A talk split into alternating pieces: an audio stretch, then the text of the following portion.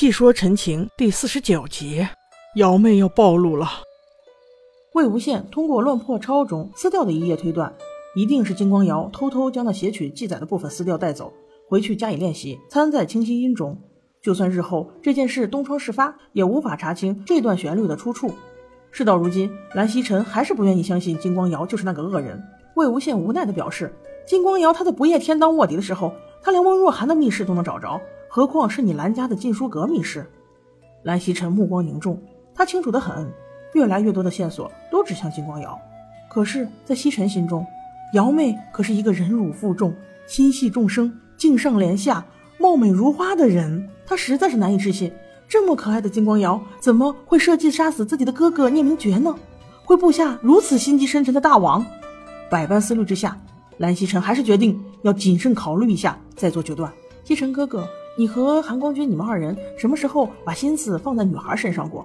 都是在围着另外一个男生转，这难道是你家的传统吗？怪不得你家叔父被你两个气的都要翻肚了。这样啥时候才能抱上孙子呀？到了晚上，蓝忘机去取他珍藏的天子笑，魏无羡私下就问西城哥哥：“蓝忘机身上那些界边痕到底是咋回事？”西城叹了口气：“你咋连这都不知道？也对，以我弟的性格，他可能不会给你说。那我就来当这个媒人吧，我来给你说，就是十六年前不夜天那一战之后，金光瑶带人搜查了乱葬岗伏魔洞，是蓝忘机拼死阻止，这才没有让金光瑶进去。”不过，蓝忘机在乱葬岗独排众议的行为引起了轩然大波。我家叔叔特别生气，将蓝忘机带回云深之后，罚他戒鞭三百下，寒潭洞面壁思过三年。可是我这傻弟弟受这么重的罚，依然不肯承认错误。我叔越来越生气，对他都失望极了。在原著中也有这一段，只不过他们发生的顺序不太一样。原著中这里发生在经典的表白场面之前。在那里，我觉得比较通顺，所以咱们把它放在庙宇那一集说吧。魏无羡听到这一切，又感动又惆怅。蓝曦臣望着眼前的静室，他告诉魏无羡，这是他和弟弟的母亲的住所。原来，曦臣哥哥的爸爸对他的妈妈是一见钟情的，可惜由于江湖恩怨，我的妈妈杀了爸爸的一位恩师。我爸虽然非常痛苦，但是还是顶着各种压力将我妈接回了云深不知处，不顾众人的反对。与她拜天地，结为一对夫妻，将她视为一生挚爱。而后，为了避免别人议论，我爸和我妈双双归于静室，避世不出。哪怕是我兄弟二人出生之后，也只是交给了叔叔料理。所以，我家叔叔对我妈的意见很大，连带着开始痛恨那些所谓的歪门邪道、品行不端之人。再后来，妈妈去世了，这对弟弟的打击很大。之后，无论刮风下雨，他每个月都要坚持来静室，一个人默默地坐在长廊上。饱尝思念之苦。蓝曦臣之所以想说这些，就是想告诉羡羡，当年蓝忘机发现魏无羡修习邪道，内心也是极其痛苦的。因为忘机他对你的这种喜欢，就像当年我爸对我妈的那种喜欢是一样的。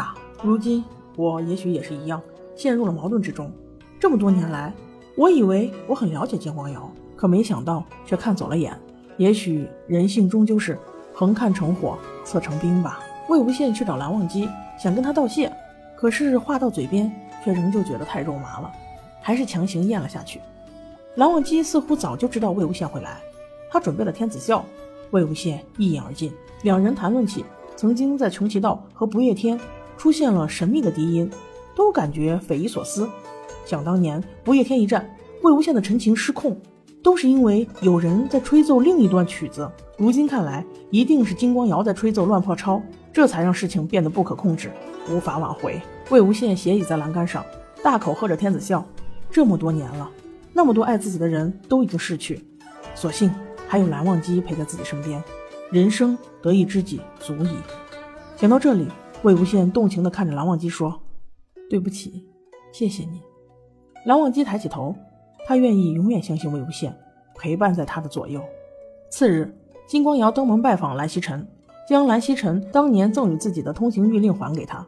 他告诉蓝曦臣，到现在为止一直没找到蓝忘机和魏无羡踪影，各大世家都怀疑蓝氏，所以请哥哥打开大门，让自己应付般的查上一查，自证清白。蓝曦臣未置可否。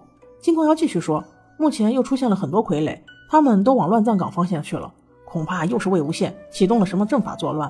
我准备集合大家的力量，进行第二次围剿乱葬岗。所以，我邀请各大家主前往金陵台商议围剿之事。不知道西城哥哥是否愿意前来？蓝曦臣微微点头，表示愿意前往。金光瑶脸上露出意味深长的笑容，他又说：“我要将大哥下葬了，希望西尘哥哥也过来送最后一程。”蓝曦臣说：“好的，你在外面等一下，我马上就来。”等阿瑶走后，蓝忘机和魏无羡从屏风后走了出来，几人准备分头行动。蓝曦臣咬牙：“如果金光瑶真的是十恶不赦之辈，那我绝不姑息。”就这样，望羡二人牵着小苹果就上路了。青山绿水间，魏无羡吹着望线，望机亦步亦趋地走在一侧，好不惬意。魏无羡此时灵机一动，他突然明白蓝湛当初是如何认出自己的，肯定就是因为这首曲子。他只是不知道这首曲子到底叫什么名字。两人一边走着一边说话，很快来到了一户农家，准备讨口水喝。谁知家中无人，谢显准备调皮的拿起西瓜。这时，一对夫妇抱着孩子回来了，两人急忙躲在草垛之后。只听那对夫妇用夷陵老祖的故事吓唬孩子。魏无羡好奇的探出头去，惊讶的发现，原来那名女子。竟是绵绵，这里拍的也算忠实原著。剧版把原著中的两段小故事融为一段拍在这里，也是很经典。但是原文中有点不太一样。下集我们来继续剖析原著中这一段是怎么说的。